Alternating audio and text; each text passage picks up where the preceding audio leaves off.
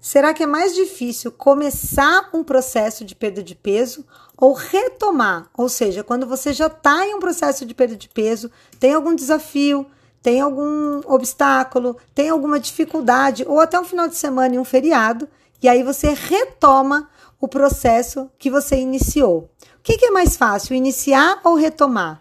E eu te digo que os dois podem ser difíceis, mas na retomada você tem a oportunidade de aprendizado. É exatamente isso que vai fazer com que você entenda como funciona seu corpo, como ele reage a cada hábito que você coloca em prática, e aí sim você vai estar apto a continuar. É exatamente sanando os desafios e os obstáculos que você consegue retomar é, o foco e a energia para investir num estilo de vida ativo e saudável. A retomada é a parte mais importante do estilo de vida e da dieta.